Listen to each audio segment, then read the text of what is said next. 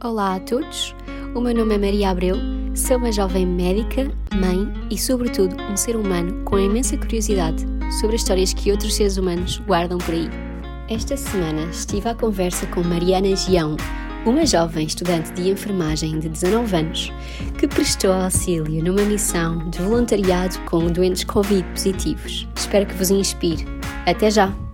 Olá, Mariana. Olá. Muito bem-vinda aqui ao meu podcast. Estou muito contente por contar contigo. Obrigada, eu. É um privilégio. Antes de mais, gostava que te apresentasses. Então, eh, eu sou Mariana, tenho 19 anos, estou no segundo ano de enfermagem na, Universidade Católica Portuguesa. Um, gosto muito de, de ver séries, uh, passear, ir, ir assim na praia, gosto muito. Uh, acho que um bom dia é um dia passado com amigos e com a família. Um, ehm, e pronto. Muito bem. Olha, uh, convidei-te para vir aqui principalmente para falar sobre a tua experiência um, ehm, como voluntária agora durante o Covid. Portanto, a primeira pergunta que eu te queria fazer é como é que conheceste a associação com a qual foste fazer voluntariado? Então, uh, o Convidas, uh, vou só explicar primeiro um bocadinho como é que surgiu o Convidas, uh, e, e, no fundo foi um pedido, um lar em Foscoa, que foi assim dos primeiros surtos que, grandes que, que aconteceram em lares, um, e, e, este lar fez um pedido ao, ao parque de lá, que é, que é um padre que também que é do Porto e que também tem coisas em Lisboa, e que começou a mandar muitas mensagens a pedir ajuda de, de jovens que quisessem participar e, e tiveram assim uh, muitos jovens uh, a quererem ajudar e nesta missão. E, e por isso este padre pediu ajuda à Rita Almeida Brito e, e, juntos começaram a formar grupos para irem em missão e perceberam que se calhar há assim tantos jovens só em mensagens, numa troca de mensagens no WhatsApp a quererem ir, se calhar uh, se tornassem isto uma coisa maior, num projeto maior, não conseguir chegar uh, a mais lares. Porque cada vez surgiam mais nas notícias estes lares que precisavam de ajuda. E, e pronto, e, e, foi aí que surgiu o Convidas, um bocadinho com o objetivo de, de fazer esta ponte entre, quem quer ajudar, quem quer e pode ajudar, e, e as pessoas que precisavam de ajuda. E, e logo no início também uh, tenho muita gente que conhece este padre e por isso também ouvi logo muito desde o início falar sobre isto. Um, mas por questões de saúde, porque também o nosso professor em casa sempre foi assim um assunto tabu e um bocadinho fora de questão. Um, e pronto, e, e, por isso foi assim, sempre a, a tentar convencer e, e, lá consegui ao fim de muitos meses. Em, em, dezembro consegui, isto começou mais ou menos em março, depois em dezembro consegui na primeira missão, já fiz duas.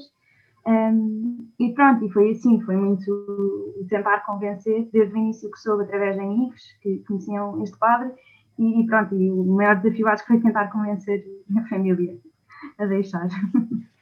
Não te queriam deixar ir para não te expores ao Covid, tinham medo que ficasses muito exposta a isso. É, exatamente, exatamente.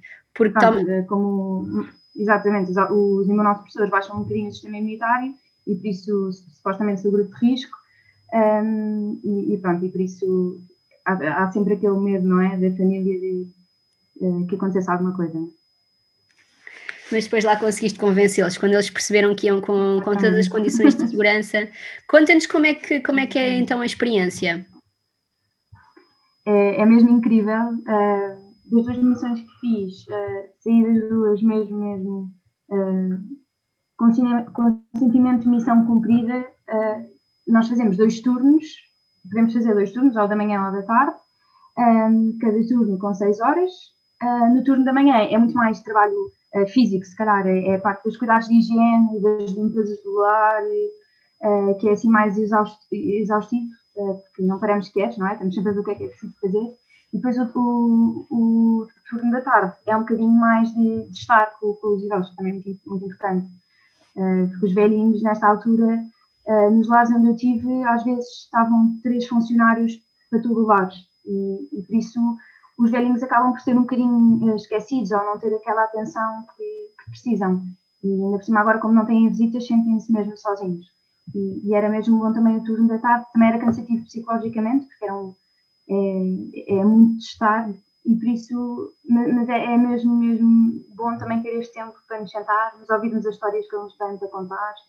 Um, e por isso era muito isto, era ajudar nas tarefas tudo o que fosse preciso. No fundo, era aquilo que nos pedissem, nós fazíamos um, e depois o, o estar, o, o, tentar fazer jogos, uh, estimular também uh, um bocadinho uh, os velhinhos que, que às tantas estavam ali tão, tão quietinhos que já não que já não já não conseguiam fazer muita coisa e depois quando vamos tentando desenvolver uh, nota-se completamente diferente. Que giro, olha, e quantos, um grupo de quantos voluntários é que vai a cada lar normalmente? Como é que se organizam? Uh, depende muito uh, também do que o lar precisa e das dimensões do lar. No meu primeiro lar nós éramos oito e agora no segundo éramos doze. Um, há missões que são só seis, há missões que são mais, uh, depende muito também da dimensão do lar para onde vais e, e, da falta de, de, auxiliares que os lares têm. É? Durante todo o tempo que vocês estão em contato com os idosos, têm sempre aquele material de segurança? Sim, exatamente. Nós vestimos os equipamentos de proteção individual, uh, que é aquele facto que se vê nas notícias que parecem astronautas, uh, e por isso estamos o tempo todo muito protegidos e, e dá, dá muita segurança saber que, que à partida, é claro que há sempre riscos mínimos, não é? Mas também andar no autocarro há, há o risco de, de, de nos cruzarmos com vírus, por isso... Dá... E onde é que vocês ficam a dormir quando estão a dar esse apoio aos lares? O, o Convidas assegura todo toda essa parte, uh, asseguramos uh, não só o sítio para dormir, mas também a parte das refeições todas. Um, ehm, e normalmente falam com, com o lar ou com as juntas de freguesia dos vários sítios, com a Câmara. E tu conseguiste conciliar estes, estes dias de missão com, com a universidade? Como é que está a decorrer as, como é que estão a decorrer as aulas? Então, na minha primeira missão, uh, que foi de 30 de dezembro a 7 de janeiro, eu comecei as aulas mais ou menos no dia 4. E, e, o que fazíamos era, quando eu tinha aulas de manhã, fazia turno da tarde, quando tinha aulas à tarde, fazia o turno da manhã e ia gerindo assim. Um, e, e, nesta segunda missão, eu, enquanto estive no lar, não tive aulas, por isso uh, não tive qualquer limitação, mas, mas pronto, dá, dá sempre a gerir e, e em grupo também conversamos e vemos os horários de cada um. Eh, para, para toda a gente conseguir, ao máximo, não faltar às aulas e, e fazer os estudos. A maior parte dos outros voluntários são todos estudantes universitários, como tu? Sim, sim. Eh, porque a idade mínima são 18 anos, e normalmente eh, ou estão a acabar o 12 ou estão no, já na faculdade. Um, e sim, e é mesmo bonito de se ver, porque para mim que estou em enfermagem, isto é mais ou menos daquilo que, que, se calhar eu me estou a preparar para fazer, mas o que é mais bonito e que me surpreendeu mais na primeira missão é ver pessoas de direito, de economia, de cursos que não têm nada a ver com, com saúde, nem com nada disto, uh, completamente dispostos a fazerem tudo e a darem o seu sim para tudo o que fosse pedido, muito abertos a simplesmente querer ajudar, não é? E isso acho que foi uma das coisas mais bonitas que, que eu senti uh, nestas missões. E por falar nisso, eles dão algum tipo de formação no lar, explicam-vos o que é que vocês têm que fazer, se houver alguma coisa mais técnica? É, sim, então nós antes de irmos temos uma formação com, com uma enfermeira, também para, para, ensinar muito como é que se veste o equipamento de proteção individual, para ter a certeza que, que o fazemos da forma certa, uh, e que também nos prepara um bocadinho para, para aquilo que vamos ter de fazer, ou que vamos, se calhar, que nos vai ser pedido. Um, e depois também temos como psicóloga, que é a parte mais de, de gerir as emoções e, e, daquilo para onde vamos, de não termos um choque uh, com a realidade que vamos encontrar.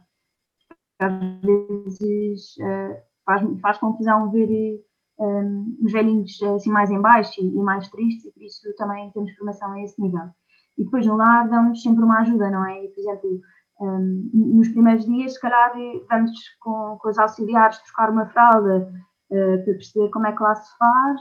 Um, e depois, à medida que, que os dias vão passando, vamos entrando na rotina, na rotina, percebendo como é que as coisas funcionam e ao pouco e pouco vamos fazendo as coisas mais sozinhos, começamos a ser mais independentes. Portanto, as vossas tarefas incluem tudo o que os auxiliares normais num lar fazem, desde trocar as fraldas, alimentar, ajudar na higiene, não é? Nos banhos. Sim, sim. Sim, exatamente. Neste segundo lar onde eu tive, eh, a parte dos banhos não era preciso, porque nós chegávamos e, e os velhinhos já tinham todos tomado banho, mas no meu outro lar sim. Um, e pronto, é muito isso, é, é dar banhos, uh, trocar fraldas, ajudar nas refeições, uh, fazer as limpezas, fazer camas. Um, nesta segunda missão que eu fiz, havia sempre uma pessoa que ia para a cozinha, ajudar no que fosse preciso. Um, e pronto, e depois é muito a parte de fazer companhia e, e, e estar com E vocês sentem que, que o vosso eh, papel tem impacto na vida do, dos idosos que estão lá? Eles agradecem, interagem convosco? É, sim, é, é mesmo, mesmo bom, não sei, parece que nos veem e, é, ficam assim cheios de alegria. Um, e, estão desde o primeiro dia com pena a pensar que nós nos vamos embora passado oito dias. Estão, estão logo já a sofrer por antecipação que nós irmos embora. Um, e, e, mesmo, eu acho que nós também damos uma grande ajuda a, aos auxiliares, porque estarem três ou quatro pessoas para todas as tarefas no lar é mesmo muito complicado. E, e por isso, um, acho que mesmo, por exemplo, nesta missão nós éramos 12, e eu saber que se nos organizássemos, conseguíamos não só fazer as tarefas todas e ajudar as auxiliares e outros estarem com os velhinhos, era, era mesmo confortante saber que, conseguíamos, que assim dava para tudo sem, sem os velhinhos ficarem uh, mais sozinhos. Quantos, quantos idosos mais ou menos é que tinha, por exemplo, este último lar em que tiveste? Nos dois em que tive tinham mais ou menos 30 e tal, 40. Não, não, não nos souberam dizer exatamente o número, porque alguns estavam no hospital, um, outros infelizmente partiram, não é? E por isso não, não sabemos exatamente quantos é que eram, mas era à volta dos 30, 40. E nesses lares há, há algum tipo de visitas através de vidro ou, não, ou nem isso? Uh, sim, mais, mais, eu notei mais isso no primeiro lar uh, e, e sim, iam à janela e era uma felicidade enorme vê-los.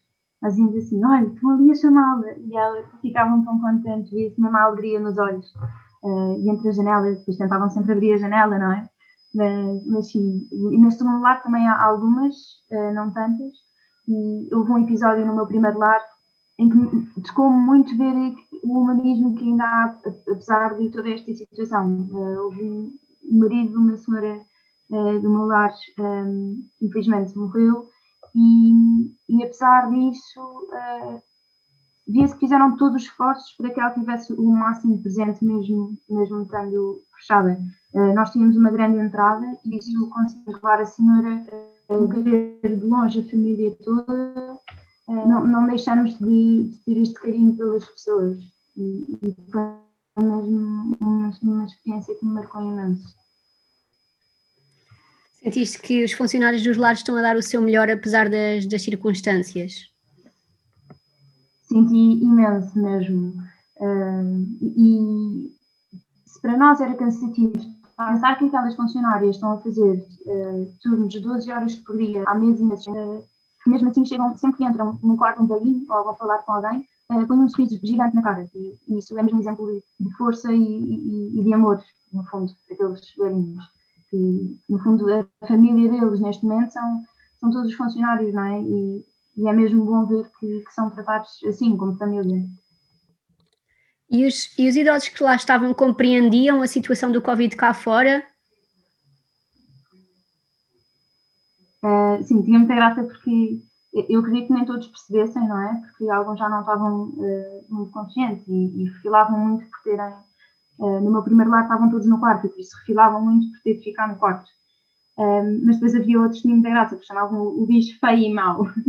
e era assim que se referiam ao vírus e percebiam perfeitamente. E, e havia, uma, havia uma senhora no, no primeiro lar que, que, sempre que ia para o corredor e dizia: Não pode estar aqui, tem mesmo de ir para o quarto, desculpe, vou lá falar consigo. E ela, ah, é por causa do bicho feio e mau, não é? Ele assim apanha-nos. Ou seja, por um lado também não percebiam que estavam infectados com, com o vírus, mas, mas sabiam que ele existia. Porque vocês trabalharam então em alguns destes lares, havia doentes positivos, é isso? Em confinamento? Ah, sim, nos dois lares onde eu tive estavam todos os velhinhos positivos. No segundo lar onde eu tive, eh, três não estavam, uh, e isso estavam cada um no seu quarto, mas o resto estava, estava tudo infectado. Ah, então as medidas de segurança ainda tinham que ser ainda maiores. Eu não tinha percebido que eles estavam mesmo infectados. Estavam, estavam todos infectados, e por isso mesmo na cozinha uh, tivemos de estabelecer que quem ia para a cozinha antes não podia estar com nenhum velhinho. Era para, para garantir que a comida como a comida depois ia para, para as pessoas que ainda não estavam também, uh, tinha de ser um trajeto muito bem feito para garantir que nunca, por exemplo, a comida ficava infectada e por isso uh, a pessoa que ia para a cozinha só podia estar com os velhinhos se acabasse mais cedo, um, que era para, para, ter a certeza que não estava, com, que não estava contaminada. Mas apesar de estarem infectados, estavam todos estáveis, é isso? Sim, sim. Alguns às vezes não estavam assim tão estáveis e quando, por exemplo, quando começavam com, com algum tipo de problema respiratório, iam para o hospital. Um, mas, mas a maior parte estava, estava estável. Ok. E vocês também faziam essa parte dos cuidados, de verificar se eles tinham algum sintoma, avaliar como é que os sintomas estavam? Uh, no meu primeiro lar, uh, a enfermeira que lá estava pediu, pediu a mim e, e a uma uh, amiga minha, que também está em enfermagem, é da minha turma, um, e, e, nós, quando fazíamos o turno da manhã, avaliávamos os sinais vitais um, e, e, também, acho que por estar em enfermagem, estou sempre muito atenta a, a isso. E quando via que alguém estava com mais tosse ou estava com uma respiração um, mais estranha, um, tinha a atenção de, de ir avisando uh, aquilo que via. Um, mas neste segundo lar, os sinais vitais eram avaliados sempre pela enfermeira e, e nunca nos foi pedido isso. E os lares têm acompanhamento médico de alguma forma? Uh, sim. Uh, não todos os dias, mas uh, acho que era mais quando era combinado com a enfermeira, se a enfermeira sentisse que era preciso, uh, iam lá médicos uh, ver os velhinhos que fosse preciso um, e, e pronto, faziam acerto na medicação, tomavam a decisão de, de, quando estava na dúvida se, se valia a pena irem para o hospital ou não, um, por isso acabavam por ir mais ou menos três vezes por semana. Ok. Olha, e agora pegando aqui um bocadinho nisto da, da enfermagem, dos cuidados de enfermagem, queria te perguntar o que é que te levou a escolher este curso?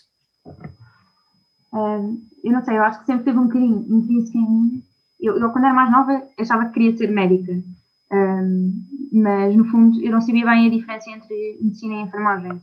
E a verdade é que são os dois uh, cursos muito bonitos, mas eu acho que o que me foi, fez ir mais para a enfermagem foi o, o, o ter mais uh, tempo e disponibilidade para, para, estar no acompanhamento, ou seja, uh, mais tempo uh, com, com, com, as pessoas, não é? São profissões que parece que são, são muito parecidas, mas são, acabam por ser bastante diferentes. Eu acho que quis muito enfermagem por este acompanhamento e o cuidado, um, que às vezes, os médicos querem muito, mas, mas têm muita coisa para fazer um, e, e, não sei, tu também saberás, não é? Um, que, que, pronto, eu pelo menos no estágio que já tive, às vezes os médicos tinham tanta coisa para fazer que não conseguiam estar assim tanto quanto gostavam e, e eu acho que foi um bocadinho isto, o, o querer estar e o acompanhar uh, mais de perto. Mas sempre te interessaste pela área da saúde, ou seja, sempre pensaste numa coisa da área da saúde para estudar? Sim, sim, sim. Foi sempre algo que teve muito definido e mesmo uh, na área, quando tive escolhido no décimo ano, como já sabia que queria saúde, era ciências. E sempre foi uma coisa que teve muito, muito implícita em mim. E estás a gostar do curso, de, de como é lecionado, da parte prática e teórica? Sim, estou a gostar imenso. E, e, o curso na Católica tem uma grande vantagem, que é nós, desde o primeiro ano, começamos logo com a parte prática, vamos logo para. Um, da estágio, por assim dizer. E, e por isso é ter logo um, um contacto mais próximo e, e no fundo nós uh, damos a parte teórica e, e, temos logo a oportunidade de, de aplicar na prática. Eu acho, acho que isso ajuda muito também uh, a perceber, uh, não só a encaixar aquilo que, que aprendemos e, e, a aplicar logo, mas também a perceber se, se, é exatamente isso ou não que gostamos mesmo. E a enfermagem tem muitas áreas. Já pensaste depois em que área que gostarias de trabalhar? Uh, acho que ainda tenho muito tempo para decidir isso e não falta passar por muitos estágios. Uh, mas antes de entrar em enfermagem, pensava se calhar em uh, cuidados paliativos, oncologia e depois a outra parte não tem nada a ver, obstetrícia. por isso, não sei bem. Acho que ainda estou muito confusa. Sim, também ainda tens muito tempo para passar, lá está, como dizes, por vários estágios e conhecer um bocadinho do, melhor do trabalho de cada área, porque realmente são áreas muito diferentes. Sim, nada a ver. mas eu percebo-te porque acabei por escolher oncologia, mas também gostava imenso da área da obstetrícia e de, e de saúde materno-infantil. Sim, é, é, é, eu quando digo isto às pessoas, as pessoas têm isso mesmo, tipo, ok, estás perdida. Mas, mas sim, mas acho que também às vezes nós temos uma ideia sobre as áreas e depois quando, quando vamos a contexto prático percebemos que não é bem aquilo que nós achávamos que era. Um, e por isso eu acho que ainda hei de mudar de opinião, ou se calhar gostar mais de outra que pronto faço. Sim, sem dúvida. Tens muito tempo e eu acho que depois também depende muito do sítio onde vamos estagiar e trabalhar, porque depende muito das condições e das equipas em que estamos apaixonar-nos por uma, por uma área ou outra. Mas pronto, dentro da enfermagem também tem sempre depois possibilidade de, de mudar de área facilmente quando se está a trabalhar, ou pelo menos mais facilmente do que em medicina, por isso acho que sim, sim, tens um dúvida. caminho. Uhum. Sim, nós podemos ir mudando. Vocês têm mais de escolher uma especialidade, nós, nós temos mais liberdade nessa parte. É, é verdade. Sim, olha, quero agradecer-te para já o, o teu trabalho em missão, em nome de todos os que, os que precisavam e os que precisam de ajuda nesta fase de pandemia. E obrigada por seres uma inspiração e veres aqui partilhar o teu testemunho. obrigada eu. Não sei, eu acho que eu não vejo muito como uma inspiração, porque para mim, lá está, é uma semana e e a verdade é que se não estivesse lá, estava em casa, se calhar sentada no sofá. E, acho que também foi isso que me motivou muito. Eu, o querer sentir-me útil e sentir que de alguma forma uh, tive o meu papel durante esta pandemia. Por isso, acho que. Não sei. acho que é assim, uma, só um bocadinho do que posso fazer. Não é? A verdade é que se calhar podia fazer muito mais. Percebo, percebo, perfeitamente a sensação que dizes, mas a verdade é que qualquer bocadinho que possamos ajudar nesta fase já vai, já vai ser bom. E hum. para, para, terminar, queria-te fazer assim três perguntas mais pessoais, que não têm nada a ver, só para acabarmos de uma forma mais leve. Ia-te perguntar qual é o teu livro preferido? Essas, essas perguntas para mim, o livro preferido, o filme preferido, são sempre muito difíceis para mim.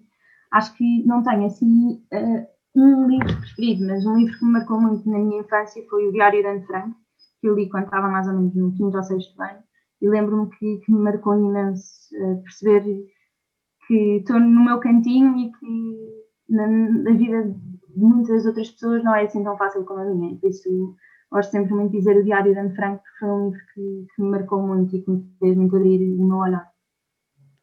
Também adorei ler esse livro, adorei. E ainda hoje, por uhum. causa dele, gosto imenso de, de, dessa história, dessa parte da história e de ler sobre isso. É verdade, também gosto muito. A segunda pergunta é: qual é o teu local preferido da Ericeira? Eu, normalmente, quando me perguntam o meu lugar preferido, eu digo Ericeira, mas sendo um lugar dentro da Ericeira, uh, acho que gosto muito das furnas. Não vou muito frequentemente, mas gosto muito, dá-me muita paz, porque é um sítio onde rebentam muitas ondas e, e o barulho do mar é muito intenso isso eu diria as pernas. Boa, muito bem. Por último, a pergunta que eu faço sempre é: se pudesses conversar com qualquer pessoa da história da humanidade, viva ou morta, quem é que escolherias? Acho que neste momento escolhi o Papa Francisco. uh, acho que, não sei, como católica, uh, é, é, assim uma figura muito especial uh, e e com quem acho que ia ter conversas uh, sobre coisas que me inquietam uh, e fazer crescer mais e, e, ter um olhar mais atento aos outros. Isso acho que escolhi o Papa Francisco, pela admiração que tenho por ele. É uma ótima escolha. Quem me dera também ter esse privilégio de conversar com ele. Olha, mais uma vez, muito obrigada, Mariana, por este bocadinho. Obrigada eu, Maria.